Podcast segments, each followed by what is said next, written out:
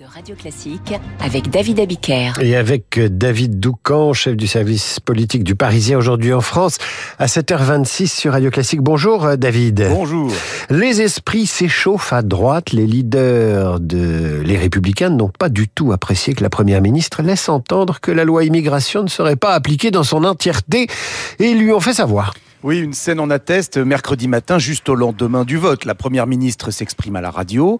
Les cautions pour les étudiants, on verra euh, dans les décrets, mais ça pourrait être 10 ou 20 euros. Le durcissement des conditions du regroupement familial, les quotas et le débat obligatoire à l'Assemblée, la restriction du droit du sol. Soudain, Elisabeth Borne évoque le Conseil constitutionnel. Elle avait prévenu ses partenaires LR, dit-elle, que certaines de leurs idées risquaient de ne pas passer le coup près. Devant son poste, Éric Ciotti s'étrangle. Il envoie un SMS courroucé à la première ministre.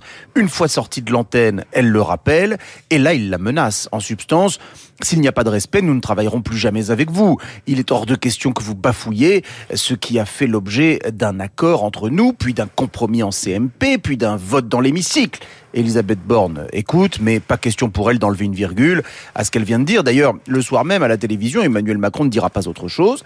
La Macronie et la droite ne sont pas des partenaires, ce sont des adversaires contraints de collaborer, mais conscients qu'ils finiront par s'affronter à nouveau. On est très loin d'une quelconque relation de confiance là. C'est même tout le contraire. L'exemple parfait, c'est l'aide médicale d'État. Au moment euh, de l'accord, lorsqu'il a fallu exclure sa modification en aide médicale d'urgence et la, en échange, pardon, en échange d'un texte dédié euh, à la rentrée, LR a demandé une lettre d'engagement écrite et publique d'Elisabeth Borne. C'est dire euh, combien la confiance règne. Mais ont-ils eu tort? Car depuis le vote de mardi, on sent bien que la réforme de l'AME n'est pas du tout la priorité du gouvernement. On verra bien quand. Et puis pour le contenu, on s'appuiera sur le rapport de Patrick Stefanini, c'est-à-dire euh, le rapport qui ne convient absolument pas euh, aux républicains. Bref, ils ont voté ensemble mardi soir, ils se sont écharpés mercredi.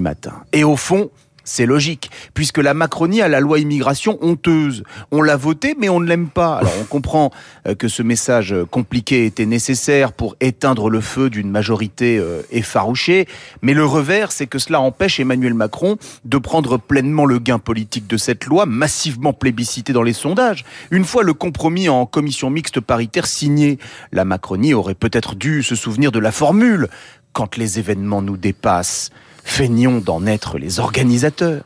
En un mot, assumer. Les coulisses de la politique, des rancœurs et des regrets qui surviennent bien rapidement. David Doucan, merci. Je vous dis à la semaine prochaine. À très vite, David. Et, et maintenant,